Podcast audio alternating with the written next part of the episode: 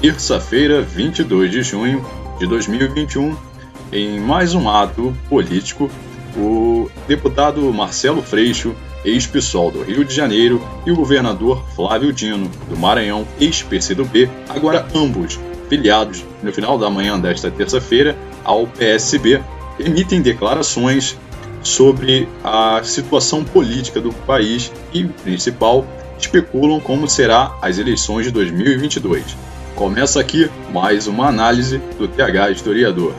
E a análise de hoje é justamente sobre o efeito destas declarações e a repercussão que elas terão lá fora. Vale lembrar que quando o chefe do executivo, nosso presidente Bolsonaro, emite declarações que vão contra os preceitos da atual mídia, logicamente, sentimos um determinado reflexo na economia e principalmente na fuga de investidores estrangeiros. E por que não atribuir também estes resultados a representantes da esquerda política no Brasil? Então, vamos à análise de hoje. Toda e qualquer declaração de um político que almeja vantagens e benefícios para seu partido ou ideologia, em discordância com o povo, é canalice, é egoísmo e merece repúdio da população. Como exemplo, as declarações do deputado federal Marcelo Freixo no final da manhã de hoje, em sua cerimônia de filiação ao PSB, que suscitam a instabilidade econômica para alavancar um projeto maior de instauração do caos social, ao declarar que a democracia no Brasil corre risco, Marcelo Freixo, juntamente com Flávio Dino, governador do Maranhão, sordidamente fazem ecoar no exterior uma debandada de investimentos do Brasil. Declarações como as de hoje, quando replicadas e anexadas a pseudo-relatórios forjados por entidades partidárias escusas, causam aumento da inflação que resulta na alta dos preços. Como consequência, temos escalada do desemprego e da fome, o retrocesso no desenvolvimento da nação, paralisação das obras públicas e crises institucionais, lógico. Os parlamentares e os chefes do executivo, seja estadual e federal, devem ter responsabilidade e seriedade em suas falas, não agindo de maneira pueril e leviana, como as políticas interna e externa da nação. Em resumo, quando investidores recebem notícias de instabilidade política em um país, de imediato ocorre a retirada de dólares deste país.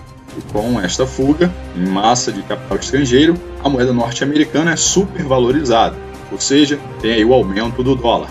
E leva justamente à desvalorização da moeda local, no nosso caso aqui o real gerando aumento dos combustíveis, aumento da cesta básica, congelamento de salários, perda do poder de, de, compra da população, desemprego, fome e outras mazelas sociais já muito bem conhecidas por todo o povo brasileiro, não é mesmo? Bom, para finalizar, a frase de maior impacto dita pelo então deputado federal Marcelo Freixo, aqui pelo estado do Rio de Janeiro, é a seguinte: abre aspas, a eleição de 2022 vai ser a mais importante da nossa história, até porque pode ser a última.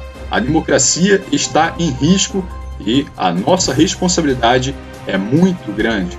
Fecha aspas.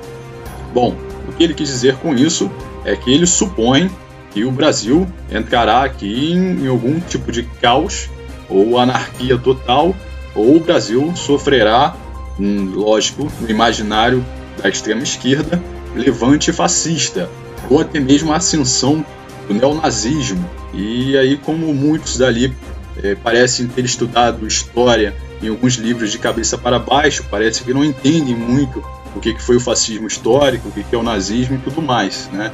E também é, não se atém à grande hipocrisia, que é você dizer que o atual governante ele é ditador, Aliás, e quando a pessoa né, que profere que o atual governante é um ditador, mas almeja a ditadura do proletariado. Olha que interessante, né?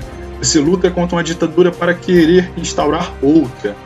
A pessoa diz que o atual governante é nazista quando ela mesma tem pretensões de mudar os símbolos da nação, principalmente a bandeira.